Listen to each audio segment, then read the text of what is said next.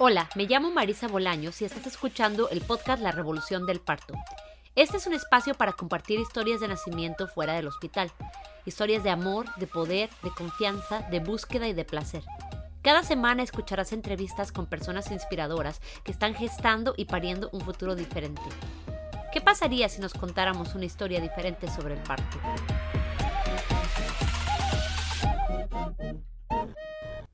Hola, bienvenidas, bienvenidos, bienvenidos todos a otro episodio del podcast La Revolución del Parto. Continuando un poco con el tema de la semana pasada sobre la partería y cómo ha ido cambiando la cultura del parto, hoy tengo el gusto de compartirles la historia de Brenda, una mujer que ya es abuela y que parió a su primera hija hace 35 años. La próxima semana les compartiremos una entrevista con su hija menor, Saraí, que también nos va a contar sobre su parto. Creo que estas entrevistas ilustran un poco lo que pasa en nuestras comunidades cuando se va perdiendo el acceso a la atención de las parteras o como las llaman en Guatemala, comadronas. Nuestra invitada de hoy es Brenda Masaya, que nos acompaña desde Quetzaltenango, Guatemala, para contarnos sobre sus cinco partos, tres en casa, uno en hospital público y otro en hospital privado. Bienvenida, Brenda, gracias por acompañarnos. Muchísimas gracias a ustedes por la oportunidad de compartir mi experiencia. Bueno, primero que nada, ¿por qué no nos cuenta un poquito acerca de usted? Cuéntenos un poquito eh, cómo es su vida, eh, cuántos hijos tiene, eh, a qué se dedica, cómo es su día a día.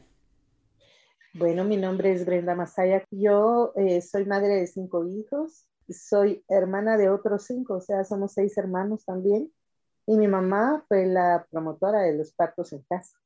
Ella, yo tuve la oportunidad de ver el parto de mi último hermano y a los 15 años compartir esa experiencia con mi mamá.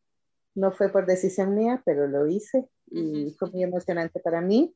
Tengo 54 años y vivo en Quetzaltenango, Guatemala, soy maestra y es muy, muy importante para mí pues compartir acerca de esta experiencia, ¿verdad? Ha sido una experiencia maravillosa ser mamá y poder pasar el proceso de los embarazos, todos diferentes, y las experiencias de los partos, todos diferentes. Cuando dice que su mamá fue promotora de parto en casa, ¿a qué se refiere?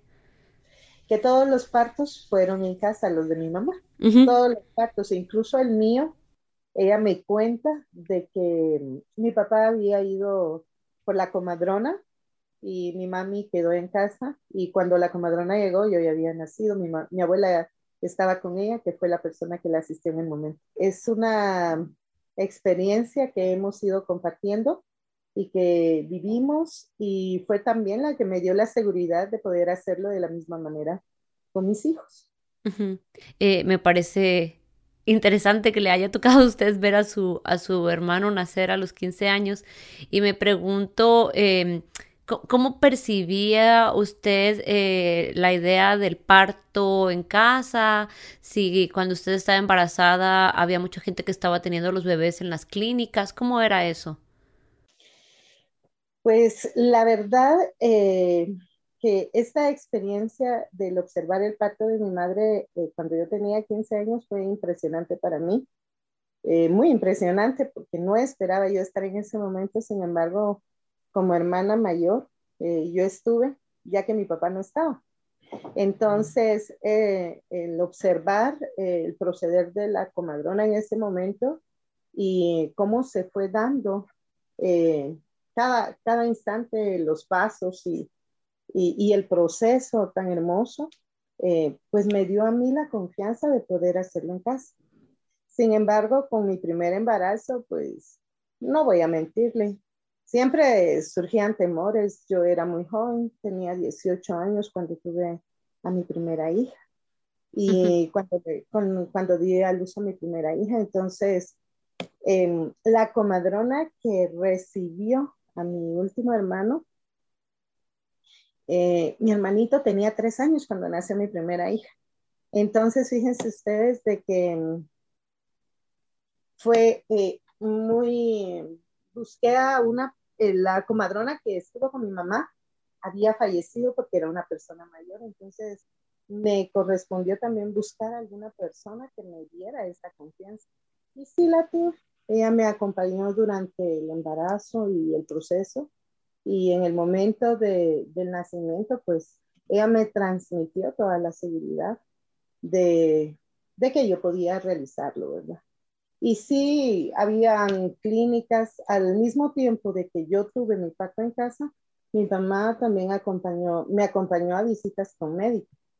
Entonces, como llevaba, como que llevaba en conjunto eh, las dos consultas, con un médico y con la comadrona, pero la decisión de tener a mi hija en casa fue mía. ¿Y, ¿Y, qué fue lo que la llevó a tomar esa decisión? ¿Habías, ¿Cuáles eran las historias que había escuchado acerca de las clínicas o, o qué, qué, qué, ventajas le percibía a la opción de tener a su bebé en, en su casa? Pues yo noté la comodidad que mi mamá tuvo en ese momento, aunque es un momento bien, pudiéramos decir, difícil, es más cómodo estando en casa. Lo sentí, lo percibí de esa manera. Y um, el trato que la persona tuvo con ella, la forma de, de atenderla, eh, la comodidad de poder estar ella después en su cama, de poder movilizarse en su espacio, pues eso fue lo que me llevó a mí también a estar a, querer hacerlo en casa. ¿Era fácil encontrar una comadrona o era difícil? Pues en ese tiempo era fácil, em, accesible. Ya le digo, mi mamá venía de una persona que había atendido varios partos familiares.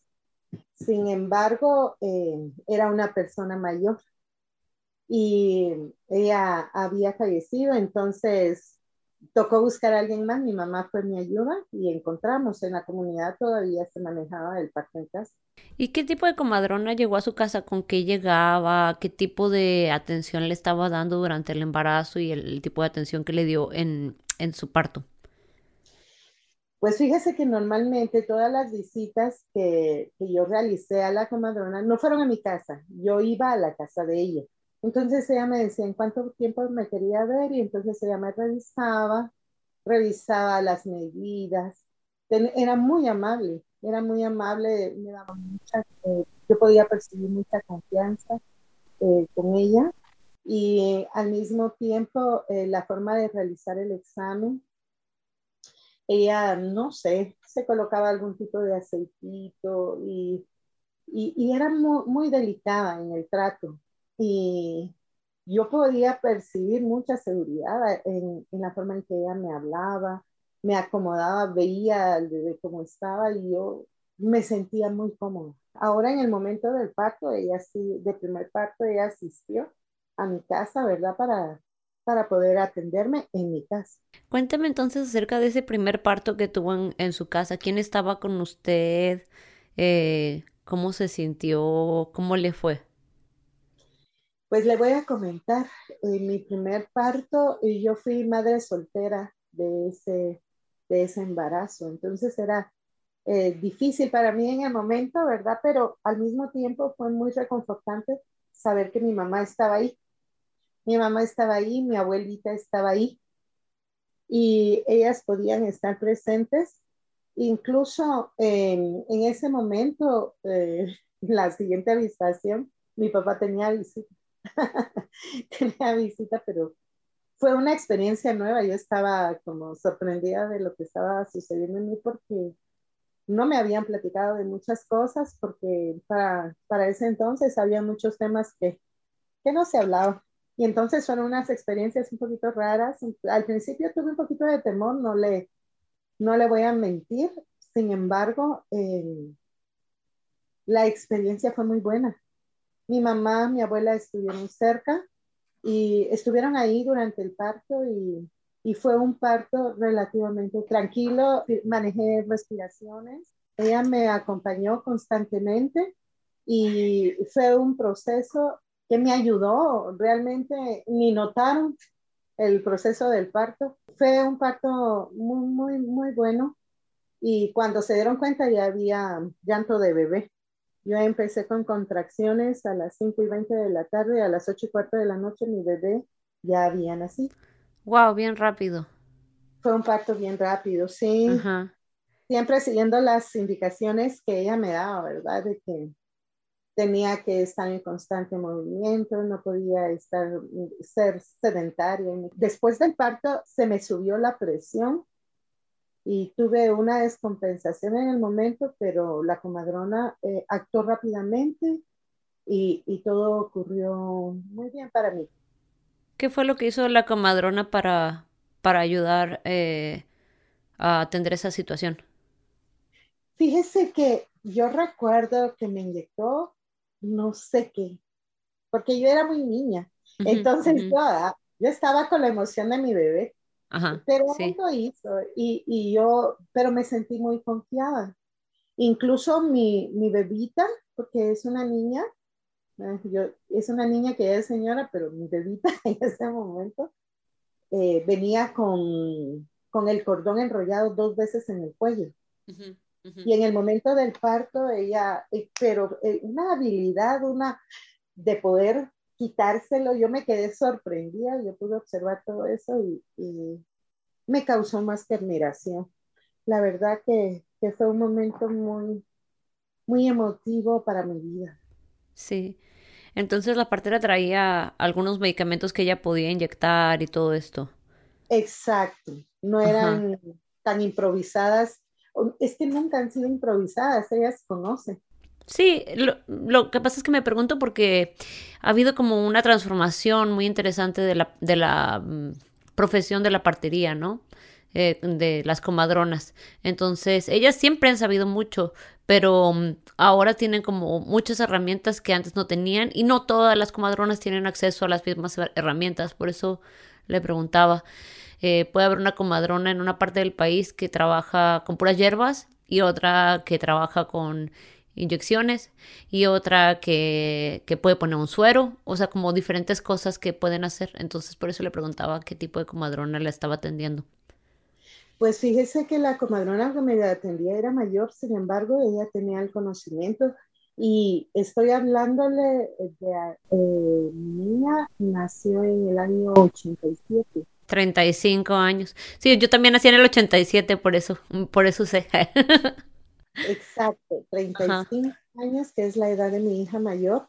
Y eh, esta señora tenía este conocimiento, ya incluso antes del parto le daban a uno algún té de hierbas para uno acelerarle el parto, algunas situaciones de estas muy buenas, por cierto.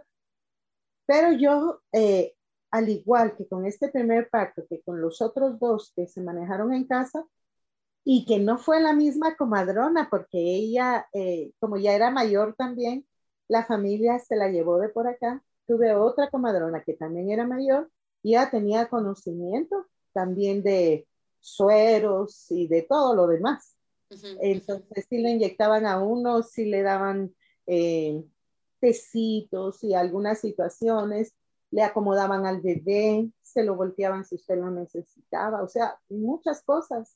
Una super combinación de todos los conocimientos. Combinación de conocimientos. Y de esta segunda comadrona que le hablo, que atendió los otros partos, la hija de ella la asistía y todavía ella sigue practicando porque también falleció la, la segunda comadrona que atendió mis partos.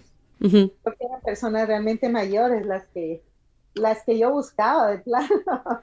Me daban confianza. Sí, que ya saben. que han visto mucho. Y después del parto de su primer bebé, eh, ¿cómo le fue? Eh, cómo, fue ese proceso ya después de que nació el bebé? Eh, ¿qué, tipo de cuidados le dio la comadrona? ¿Qué hicieron con la placenta? ¿Cómo fue eso? Pues fíjese que yo recuerdo em, el manejo de la placenta, ellas la recibían y entonces la enterraban en los patios de las casas.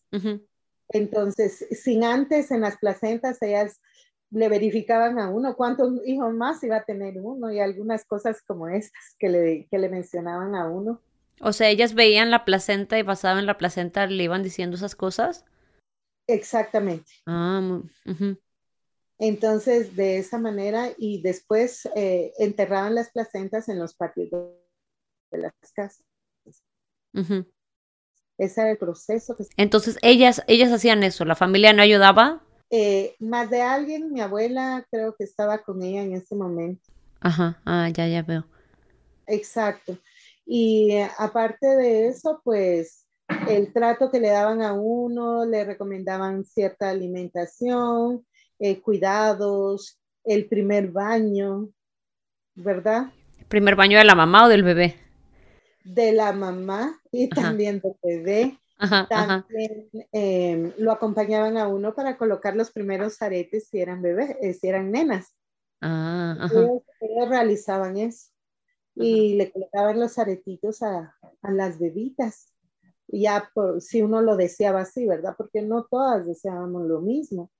Entonces, eh, en el primer baño de las, de las señoras, pues se hacía en baños calientes y ellas lo realizaban y le daban alguna, algunos tés a uno para beber para que bajara la leche también. O sea, había muchas invitaciones con respecto a después del parto. Y si uno tenía una faja especial, se le, le dejaban colocada la faja, que era lo que le pedían a uno para, para poder ir acomodándola, ¿verdad? De esta manera. Y entonces, eh, como madre soltera, acompañada de su propia madre, ¿cómo le fue con esa recuperación, con ese encontrarse en este nuevo rol de ser mamá? ahí es donde empieza el verdadero trabajo. sí, yo sé. Eh, yo era muy jovencita cuando em, estuve en embarazo, entonces al ser muy joven, eh, pues desconocía muchas cosas, pero yo tuve también la bendición de tener a mi abuela y muy cerca de mí. Y entonces todo lo que decía mi abuela, todo lo hacía yo, era muy obediente. era muy obediente yo. Entonces durante el proceso, después de después del parto y con respecto a la recuperación, pues todos los consejos que le dan a uno, que son adecuados, ¿verdad? Entonces, esto me llevó a mí a, a pasar una, fue buena la experiencia, cosas nuevas, y ya le digo, yo tenía mucho temor porque yo era jovencita. Sin embargo, em, me fui dando del proceso. Hay procesos que uno no puede pasar en alto y que uno quisiera, bueno, pasárselos. Como al inicio de, de, la alimentación materna, ¿verdad? Porque es hermoso, pero también hay que saber hacerlo. ¿Con la lactancia? La lactancia. Ajá, Sí, porque la colocación del seno en la manera adecuada es la clave para que uno no se lastime. Y si uno no tiene esos cuidados, entonces hay problemas. Entonces, eh, la recuperación fue muy buena y yo me sentí muy contenta que pronto, después de haber tenido a mi bebé, yo ya me sentía muy bien. Entonces, yo sentía que ya me podía levantar, que podía ir al baño, cosas así. Y yo pensaba eh, que con una cesárea esto iba a ser muy incómodo, ¿verdad? Pero eh, Dios me dio la oportunidad de, de poder tener estos partos normales. y, y, para mí fue muy importante. Y entonces cuénteme ya cómo fue cambiando su vida eh, para cuando ya se embarazó por segunda vez. Ah, la segunda vez fue tres años después tres años después, eh, yo, me, yo me casé y entonces tuve la oportunidad nuevamente de, entrar en embarazo y mm, ya la decisión estaba tomada, mis hijos iban a nacer en casa. Y entonces, eh, como le comenté, ya la comadrona no estaba por acá. Entonces, tuve que optar por buscar a otra persona, pero tuve la bendición de encontrar a otra muy buena comadrona. Ella me acompañó en mi embarazo y me acompañó también en, los partos, ¿verdad? En los otros dos partos. Y realmente la experiencia fue muy buena, muy buena con ella. Eh, podía controlar mi tiempo muy bien, incluso pues mirábamos a cada tiempo, cada cuarto tiempo tenía yo contracciones ya en el momento del, del parto y entonces era cuando ella estaba pendiente, ella ya sabía, me, eh, por la primera experiencia ella conocía cómo había sido mi forma de actuar eh, en relación a, a, dar a luz. Sin embargo, ella estuvo ahí, eh, el segundo parto, también mis partos eran muy rápidos, muy rápidos. En el segundo empecé con contracciones a las 12 de la noche y después se me fueron las contracciones, entonces entró el medicamento por ahí como a las 5 de la mañana y a las 8 de la mañana ya estaba el bebé, el bebé, el segundo bebé. Era, era, eran partos muy rápidos, pero todo el proceso, yo tuve el acompañamiento con, de ella y eran muy relajantes las visitas que yo tenía mensualmente con ella y después un poquito más reducido el espacio, ¿verdad? Cada 15 días, a cada semana, depende como el tiempo de gestación. Este segundo embarazo fue muy bueno, con la excepción de que vomité los nueve meses. Ay, no. y fue mi hijo varón, el único varón que tengo. Pero, pero y, y el parto fue relativamente corto el tiempo también. ¿Y su esposo estuvo ahí con usted en el segundo parto? Fíjese que sí, estuvo, estuvo ahí conmigo. Y esa es, otra, es una ventaja porque uno puede estar con, la, con alguien y que ellos puedan observar. Sí. Sin embargo, eh, como se me fueron los dolores, él se había retirado un poco y cuando yo empecé con las contracciones, que no son las puertas, no, son muy pocas.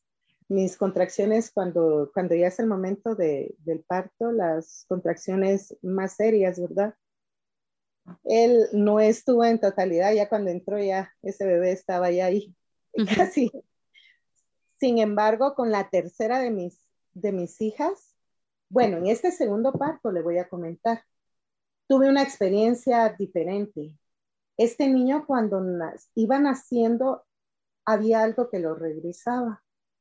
Y sucedió como dos veces. Y entonces ella me dijo, el nene, eh, este bebé debe tener enrollado el cordón, pero no era en el cuello.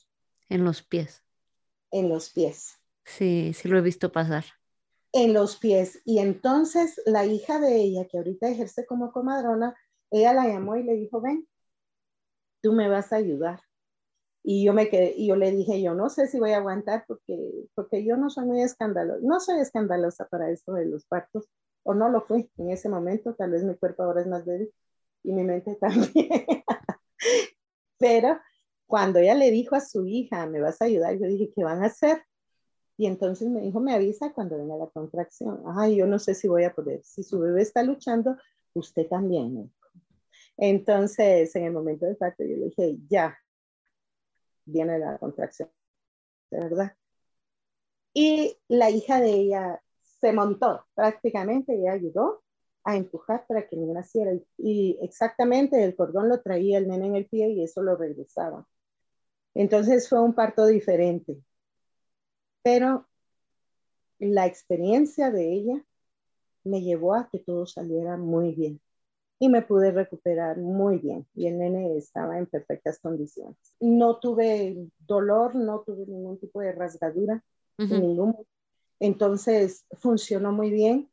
Mi primera hija pesó nueve libras y el segundo eh, bebé era de ocho libras y media. Ajá. ¿Y usted cuánto mide? Ah, yo soy chiquitilla. yo soy de metro y medio. ah, ok. Sí, es que me, a mí me gusta mucho cuando escucho historias así porque luego la gente dice, no, un bebé de nueve libras no puede nacer de una persona a menos que sea como de un metro setenta o algo así. Y digo, mm, pues creo que no, ¿verdad? pues no está sumamente bajita y era muy menudita, muy delgadita cuando, cuando estaba esperando al primer bebé. Ahí vi de, sí, dije a otro, pero eh, era impresionante. Mi primer parto fue de agua y el segundo fue un parto seco. Este parto seco yo lo sentí más difícil, pero fue por esta condición en la que el cordón lo traía enrollado el nene en el pie. ¿Cómo un parto en agua, el primer parto? como un parto de agua es cuando, cuando hay eh, fuertes salidas de líquido. ah, ya, ya veo a qué se refiere. Impresionantes. En la primera yo me quedé asustada con mi primera hija porque fueron varias veces y yo decía, ¿de dónde sale todo esto? ajá, y ajá. es calientito, ¿verdad? Yo, ¡ah! ajá, ajá para mí fue como, como, como un choque, ¿verdad? Yo no sabía que eso iba a suceder. Y yo estaba, ¡ay! no podía creerlo. Pero mi abuela estaba ahí, mi mamá estaba ahí y me decían, así es. Ahora con el parto de mi hijo no había líquido. Mm, Era poco líquido, líquido, era muy poco líquido, entonces a ese se le llama parto seco. mm, ya, ya veo. Y yo siento que esa lubric- lubricación al final de todo este líquido que sale al principio, pues facilita Mm, de algún modo, mientras que un parto seco es un poco más difícil. O fue, por- o fue mi percepción por esta situación del cordón que traía el nene en el pie, ¿verdad? Sí, puede ser. Pero era más chiquito su niño que la niña.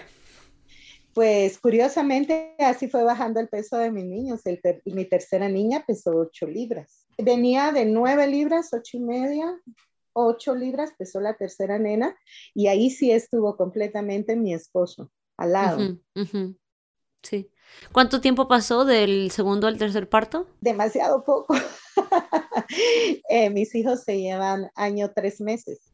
Un año y tres meses. Ah, pues poco, pero mi hermana y yo nos llevamos 11 meses, imagínese. Pues fíjese que entre mi segundo y tercer embarazo hay poco tiempo, después hay dos años, el cuarto y quinto embarazo se llevan años, cinco meses también. Ujú. Entonces su esposo sí estuvo más presente en el, en el tercer eh, parto. En, en el tercer parto, Ujú, él estuvo mucho más presente en el tercer parto. Y en este parto, eh, él estuvo todo el proceso. No lo dejé que saliera ni un momento. Yo ujú. quería que él estuviera e incluso cuando nuestra hija nació, él la recibió directamente. Ah, qué lindo. ¿Y, y él cómo apoyaba a usted durante el parto?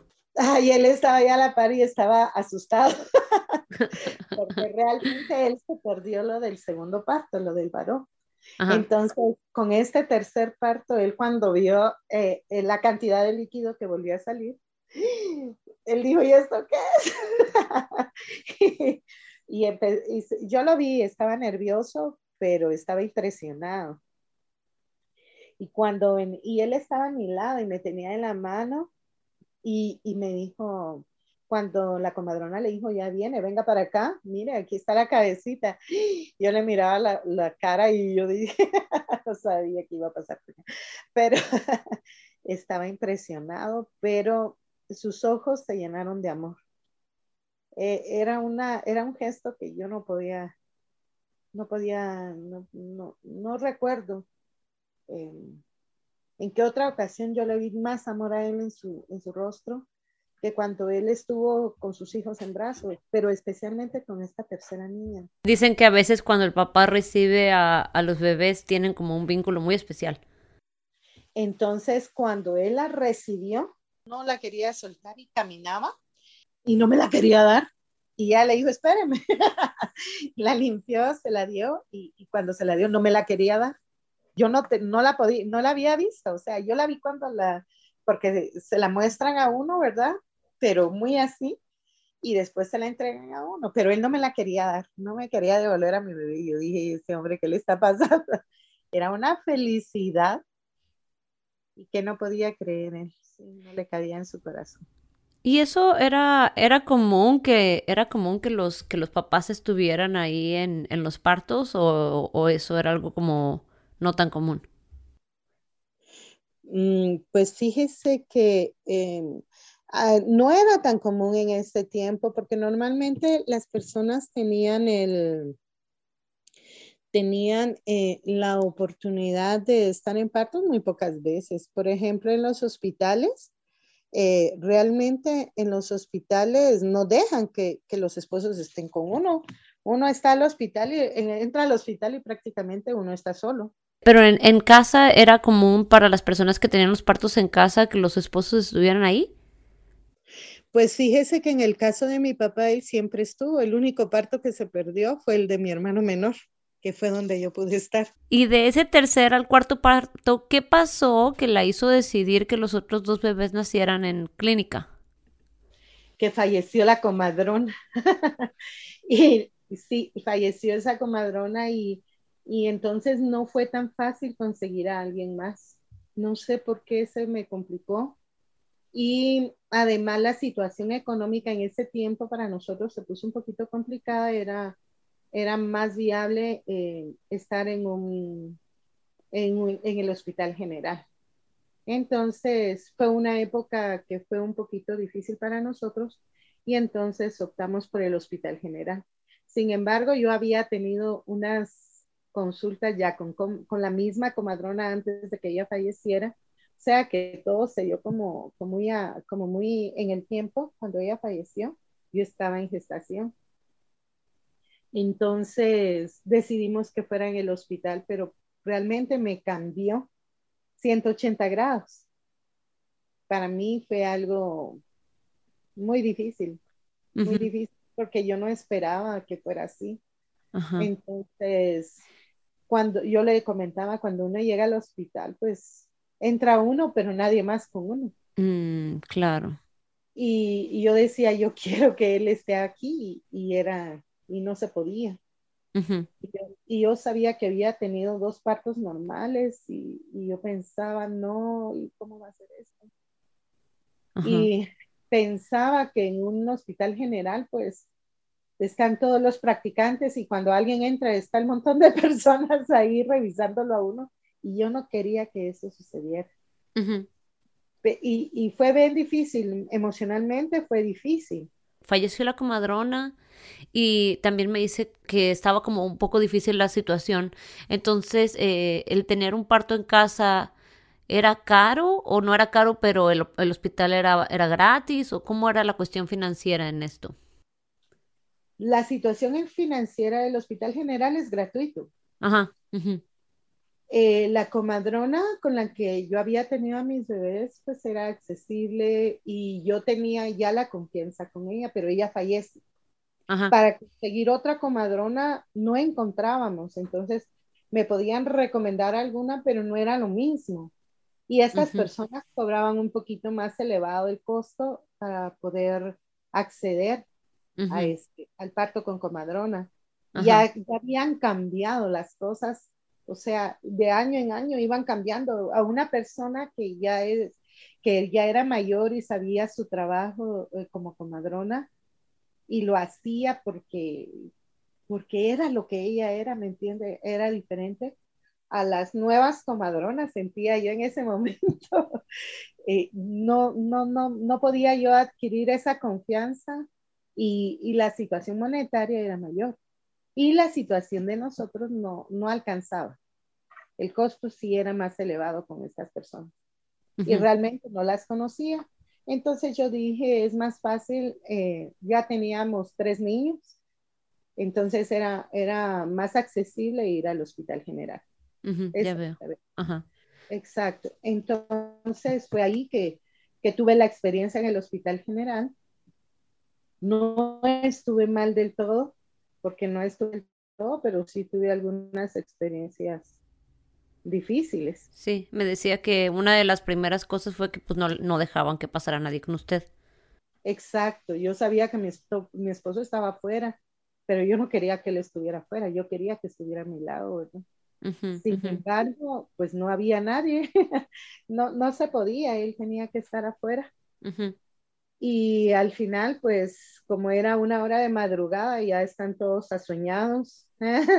y, lo que usted comentaba, eh, lo que habíamos platicado con respecto a que en algunos momentos no tienen empatía con la mamá. Pues casi en ningún momento.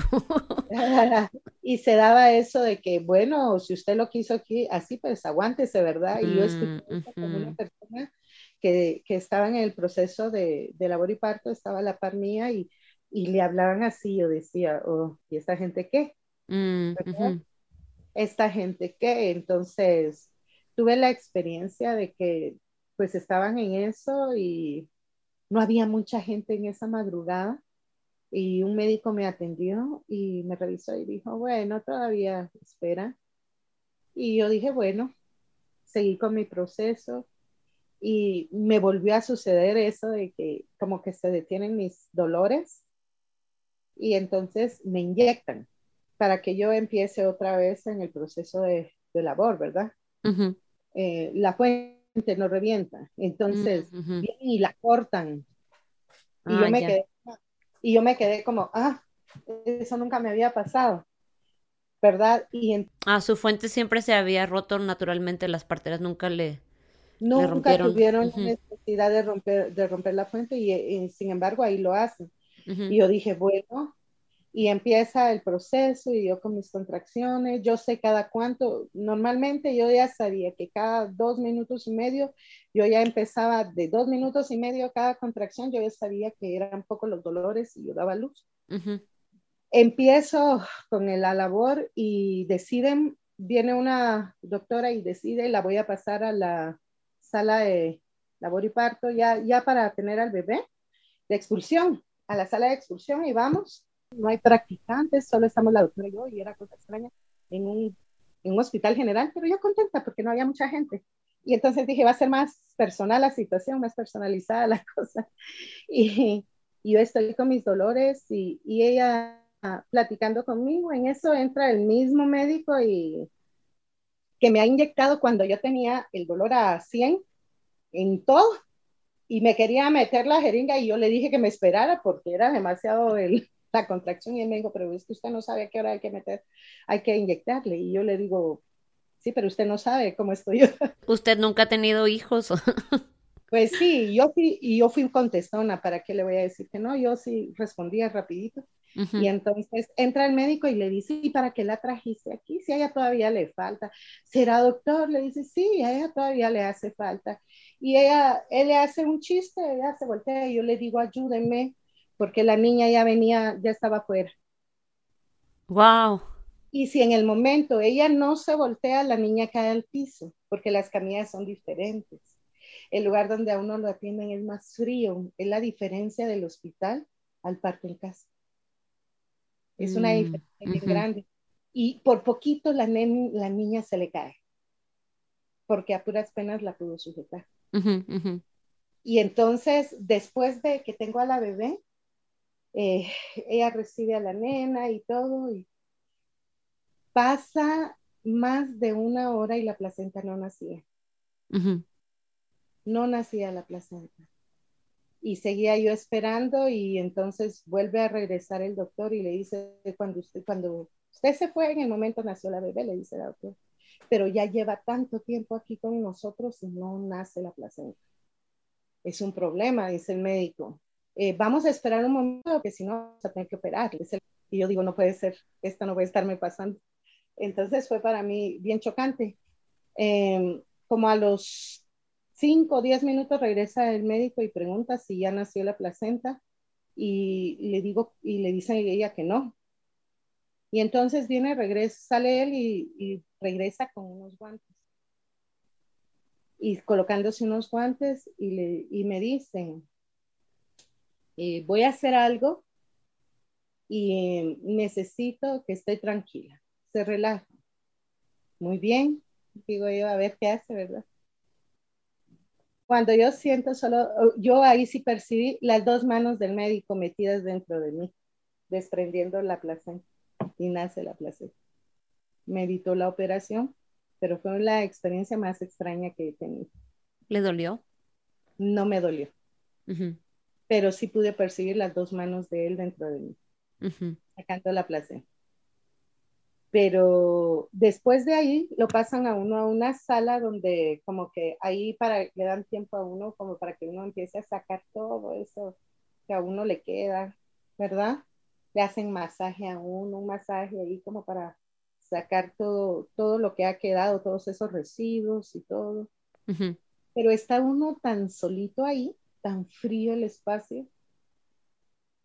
¿Qué es la diferencia de estar uno en su casa? Mm, claro. Y ya después le, le, llevan a su bebé. Claro que nos han colocado pulseritas la, al bebé y a uno para que uno sepa de quién es el bebé y todo, pero esa separación del bebé, ese tiempo, le da a uno ansiedad. Yo podía Claro. percibir una ansiedad porque mi bebé, que no me lo vayan a cambiar. Mm, Oye, claro. Y poder ver uno a la familia hasta la hora de visita del hospital es, es, es bien difícil. Ujú, Bien. Eh, lo único favorable es, bueno, que ni tanto que, que uno no sale ese día, sino al otro día, ¿verdad? Pero Ujú. uno se le hace muy eterno ese tiempo, entonces no es la misma atención, no es lo mismo, no es lo mismo el baño que uno se puede, puede uno darse después al baño que, que, uno en un hospital de estos pueda recibir también. Entonces fue... ¿Cuántos, ¿Cuánto duró esa separación de, ah, de que no le daban a su bebé? Eh, duró aproximadamente unas dos, tres horas. Dos o tres horas. Entonces, es como una angustia la que uno empieza a sentir, ¿verdad? Entonces es, es difícil, la verdad es difícil. Y por eso con el quinto embarazo yo le hablé a mi esposo y le dije, bueno, si no voy a estar con una comadrona cerca de la casa, había una clínica, yo le dije, yo quiero estar en esta clínica, porque ya tenía cuatro hijos. Y, y, decía yo, ¿cómo voy a tener el quinto y tanto tiempo, tanto tiempo lejos? O yo no sé y yo tal vez en una clínica particular es diferente, ¿verdad? A un hospital general. Entonces tuve las tres experiencias, la de tenerlo en casa en un hospital general, el cuarto parto, y el quinto parto fue en una clínica particular. ¿Y no consideró eh, buscar una comadrona para ese quinto parto? Pues yo le, le decía, no, no se me dio la, sí lo pensé, pero no sé por qué yo no encontré con tanta facilidad en ese tiempo comadrona, no, no entiendo. O sea, ya, empecé, ya empezaba a haber menos personas que estaban disponibles para hacer ese trabajo. Exactamente. Mm, sí, hubo un tiempo en que como que era más difícil y todo el mundo se iba al hospital y las comadronas pues no, no, no era tan accesible. La hija de la señora que me había atendido, la, la, persona que falleció, ella era una jovencita, entonces ella lo que hizo fue empezar a prepararse, pero ya con, de otra manera, con acompañamiento del Hospital General. Hasta, hasta ahora ella ya practica pues lo que, lo que, eh, el trabajo de comadrona. Ajá, ajá pero ya con ayuda y alguna orientación también del Hospital General, ya tiene ya eh, diplomas y todo esto de lo que ya, ya, tienen un acompañamiento, ¿verdad? Pero cuando ella practicó con su mamá esto, ella era joven, realmente ella era ¿verdad? Sí, es que cada vez se va volviendo más complicado para las comadronas seguir con su profesión. Les van poniendo muchas trabas, muchos problemas. Eh, muchos requisitos, entonces, este, pues es más difícil para las personas encontrar ese, esa atención. Sí, me, estaba, me preguntaba porque si usted me decía que, bueno, no sé cuánto haya tenido que pagar por la clínica privada, ¿no? Pero, ¿cuál era la comparación? La comparación de una clínica privada a lo que cobra una, una comadrona es, es muy grande. Entonces, prácticamente no era nada lo que podía cobrar una comadrona a lo que se paga en una clínica privada. Mm, la, posibilidad del acceso, de acceder a alguien que estuviera eh, ejerciendo en ese, en ese tiempo fue lo que a mí se me dificultó. Ajá, ajá. Entonces, para, para el quinto parto, ¿verdad? Fue diferente, totalmente.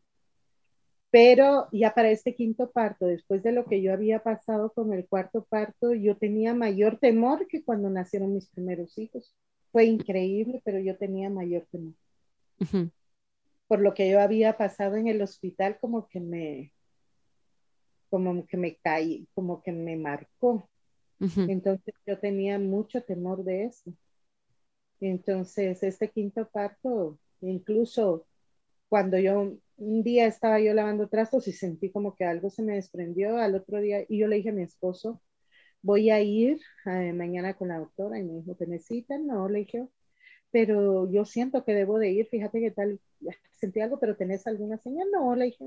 E incluso él se fue de viaje ese día, Y entonces, el día lunes fui yo a, a la clínica bien temprano fui, y cuando llegó la doctora a atenderme, se dio cuenta que yo ya tenía cuatro de dilatación, mi esposo estaba de viaje, yo no tenía ni idea que yo, que yo iba a dar a luz ese día. ¿Y cuántas semanas de embarazo tenía ya?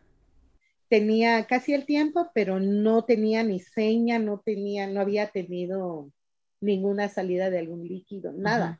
Sí, pero no fue un parto prematuro entonces.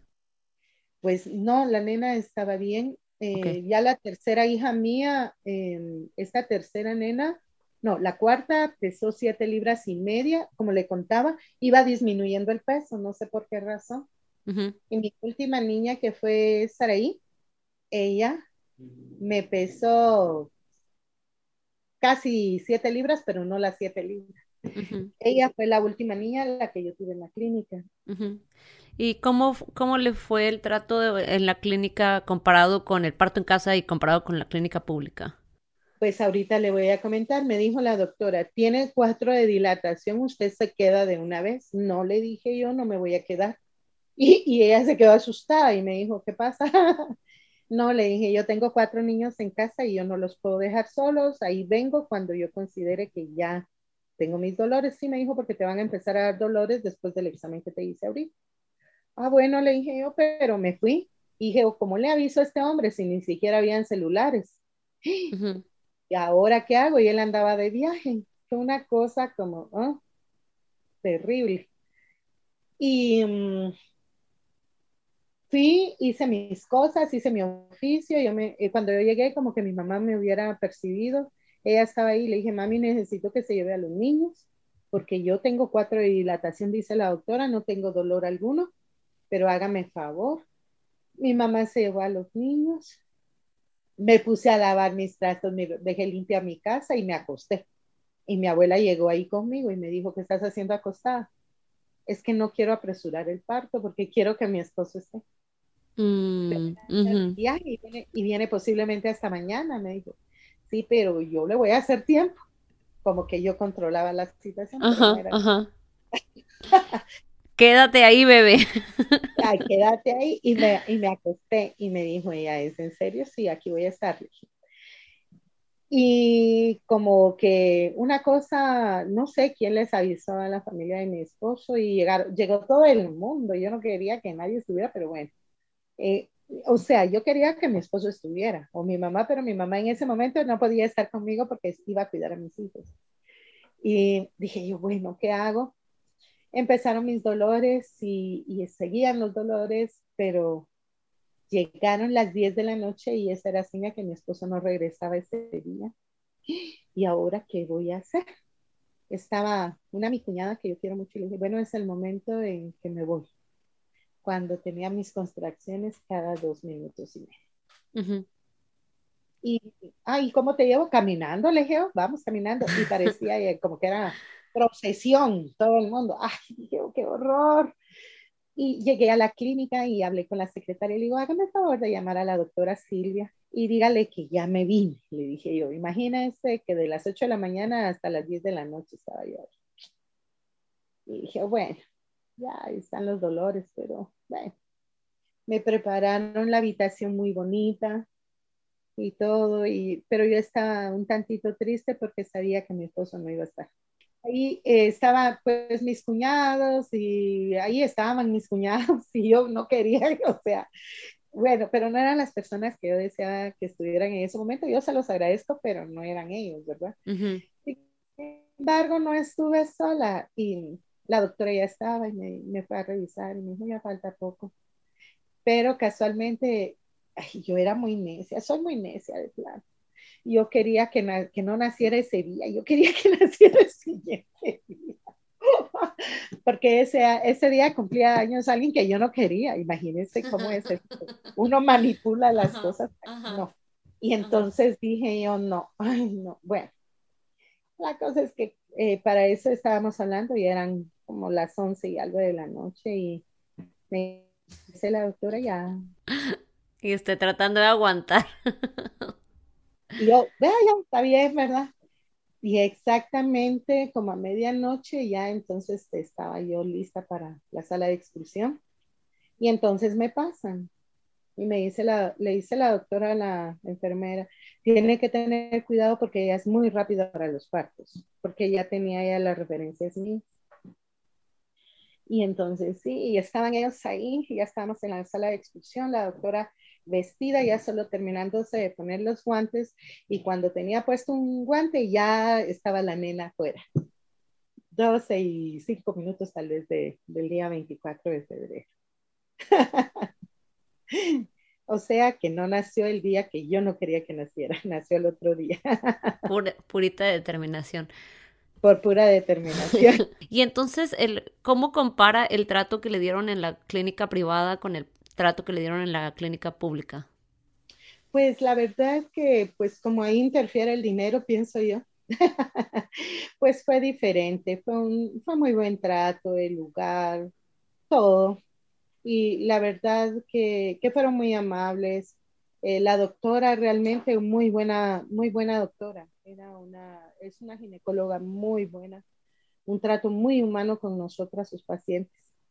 Eh, realmente yo pienso que eso era lo que yo buscaba realmente. Tal vez si el ginecólogo que me hubiera atendido hubiera sido otra persona eh, o el trato hubiera sido más frío o de otra manera, eh, yo no hubiera optado por quedarme en la clínica privada. Pero la doctora era, es una persona muy especial, tiene un trato muy cercano con, con uno, muy noble, muy empática. Ella sí es mujer.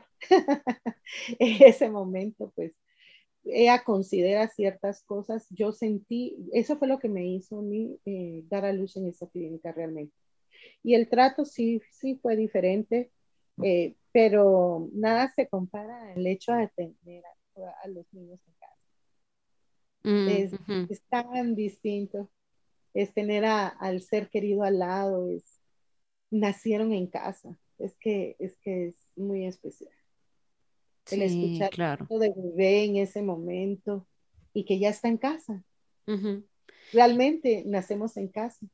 Lo primero que vemos es nuestro hogar. Entonces vemos a nuestros seres queridos, recibimos pues ese amor directo de, la gente que, realmente es, familia. Entonces, no tenemos que esperar horas para tener al lado de porque me decía una, me decía mis hijas, mami, pero no lloraste. No sé por qué razón yo no lloraba cuando nacían mis bebés, pero no podía dejar de sonreír. Mm, Pude percibir todos los dolores y, dolores realmente intensos, pero no es mentira cuando dicen que, que, a uno se le olvida. No se le olvida en el sentido de que uno sabe cómo son los dolores, pero se le olvida porque es mayor el amor que uno siente cuando ve a esos bebés. Entonces, cuando mira uno a ese, a ese ser que uno ha traído en el vientre por tanto tiempo. ¿Y en la clínica privada no hubo separación con la bebé? No. Fue muy rápido, fue muy rápido. Nació la bebé, la limpiaron y todo el rato estaba ahí conmigo, ella estuvo en mi habitación. Fue muy lindo, de verdad, tal vez porque la nena estaba en tiempo, su, o sea, el parto era normal, o sea, todo estuvo muy bien. Lloró precisamente cuando nació. No hubo ninguna complicación. Yo pienso que eso fue lo que ayudó también para que estuviera ahí, ¿verdad? Ahora, pero yo ya me di cuenta que en el hospital general es así. No les entregan en el momento al bebé. Entonces, eso es muy difícil para uno de mamá. Sí, claro. Bueno, pues muchas gracias por compartir su historia, Brenda. Eh, ya para terminar, me pregunto, bueno, tengo dos preguntas. Una sería como, no sé si usted ha tenido la oportunidad de observar y de, y de, y de darse cuenta cómo ha cambiado eh, las oportunidades y el acceso al parto en casa en su comunidad o, o, la, o, la, o, las cosas que la gente quiere, no sé. ¿Usted piensa que todavía la gente en su comunidad está buscando partos en casa? ¿Tienen la oportunidad de encontrarlo? ¿Cuáles son las cosas que cree que se, que se atraviesan entre que la gente pueda eh, tener a sus bebés en casa o no, hoy en día comparado a como ah, le tocó a usted? Pues yo he observado, sí hay, comadronas, sí hay comadronas eh, simplemente hay cambios, ¿verdad? Han habido cambios en el proceso, la forma en que ellas eh, em, se preparan ahora. Y incluso hay comadronas que están siendo asesoradas por médicos directamente en el trabajo que hacen en casa. Yo he podido ver eso porque en algún momento llevé a mis hijas también con comadronas. Eh, lamentablemente, pues en los hospitales yo he notado, antes la mayoría de niños nacía de forma con partos normales Y ahorita todo el mundo es cesárea. Yo no entiendo este proceder. Mm, Realmente no sé si eso causa mucho temor en las, en, las personas que están en el proceso de embarazo. Eh, pensar de que puedan haber complicaciones y que no se pueda tener la asistencia, ¿verdad? Sin embargo, pues hay personas que han nacido para hacer, eh, para ejercer ese, ese rol, porque hay personas que son escogidas por alguien superior para ejercer el rol de comadrón. Y yo sé que sería una hermosa experiencia. Es lamentable que, que no se tenga el acceso tan, tan fácil como antes, como usted decía, tienen muchos requerimientos, tienen que estar en preparación, tienen que estar en constante monitoreo con el hospital y algunas otras cosas. Eh. y es lo que decía usted, que pueden cobrar mucho menos de lo que puede cobrar un médico en un hospital eh, privado. Exactamente. Sin embargo, dicen, bueno, al hospital general, no sé si es por una situación económica, pero realmente los beneficios de poder uno tener un parto en casa son muchos. El contacto directo con su bebé, el tener eh, la seguridad que nace pudiendo, pudiendo ver su hogar desde el inicio, el tener a sus seres queridos alrededor, el tener uno de mamá, la comodidad también, de poder estar cerca de sus cosas, eh, de que la gente lo atienda a uno, su propia familia esté cerca de uno. Entonces, yo pienso que, que, es muy importante, ¿verdad? Y, y, que sí se le, se le dé eh, la relevancia que esto tiene. Incluso es una situación cultural. Yo trabajo en una comunidad y ahí se, hay comadrona, hay comadrona. Es un cantón, es un área muy, es un cerro donde yo trabajo y ahí todavía se practica el parto en casa. Sin embargo, ya hay personas que prefieren bajar al hospital general, ¿verdad? Mm, y hay comadronas que no se quieren tanto por todos estos requerimientos, como usted me decía. Claro. Sí, es que se, ya hay, hay comadronas a las que incluso les da miedo ejercer su profesión, ¿no? Porque si hay una dificultad, siempre se les echa a ellas la culpa en lugar de que en los, en los hospitales si hay dificultades, entonces eh, nadie culpa a los doctores. Exactamente. Eh, eh, cuando yo tuve a mi primer bebé, porque yo era muy jovencita, después yo fui a una revisión con un médico porque no estaba el médico que me había hecho mis consultas de rutina. Él andaba en un congreso. Entonces fui con otro médico que mi mamá me llevó por un examen que quería ella que me hiciera. Siempre mi mamá respaldaba de alguna manera un examen médico y el doctor me dio una regañada. Por el parto en casa. Sí. Mm, y me dijo que sí, que era una niña cuidando a una niña. Él no sabía las situaciones que yo había pasado con respecto a este embarazo. Sin embargo, pero me trató de lo peor. Ese, mm. y yo dije, jamás vuelvo a venir con este médico porque nunca nadie eh, tiene por qué tratarlo a uno mal. Y por las decisiones que yo tome y mi niña estaba ahí, yo estaba ahí, ¿qué era lo que él podía reclamarme si era mi cuerpo y era decisión propia? Entonces, mi hija estaba bien, yo estaba bien. ¿Qué podía decirme el médico? Pero me dio una regañada como ni mi papá me había tratado como él me trató. Yo sentí tan inapropiado esto, pero, mm, con este señor nunca más en la vida vuelvo a venir. Uno de un médico necesita, yo sé que ellos tienen que ser profesionales, pero eso no implica que deban de tratar mal a las personas. Claro. ¿Verdad? Sí, es una falta de respeto. Es una falta de respeto, sí, realmente sí. Y un médico reconocido de acá del, del departamento, ¿verdad? Pero la verdad yo dije con este señor nunca más y lo cumplí, jamás volví a regresar yo con ese señor. Pero, y yo tenía 18 años, entonces, imagínense, ¿verdad? Pero, pero sí, eso tiene mucho que ver. Las comadronas tienen miedo porque se les acusa de demasiadas cosas. Yo he observado que en el hospital general vienen y si han empezado un parto en casa y si hay alguna complicación, las comadronas las envían a, al hospital y cuando entran y les preguntan que si tuvieron el, inicio de un parto en casa, y le primero les dan una regañada y las pobres señoras van mal, ¿verdad? Entonces, tampoco es correcto, ¿verdad? Pero yo siento que lo que hace el sistema en este momento es intimidarlas a ellas porque ellas saben su trabajo. Una persona que esté bien preparada, ella puede hacer perfectamente su trabajo. Yo le decía, yo vi nacer a cuatro niños en parto en casa. Lo vi, porque a mi hermano y los míos, yo los vi. Anteriormente, los de mis hermanos, yo, yo veía cuando ellos nacían, no podía estar adentro, pero yo escuchaba cuando el bebé nacía en casa. Entonces, es una bendición, es una experiencia maravillosa. Y entonces ya para terminar, ¿hay, alguna otra cosa que le gustaría que la gente supiera acerca del parto en casa? Algo que, que, le gustaría decirle a las personas que escuchan este podcast y que están considerando esa opción?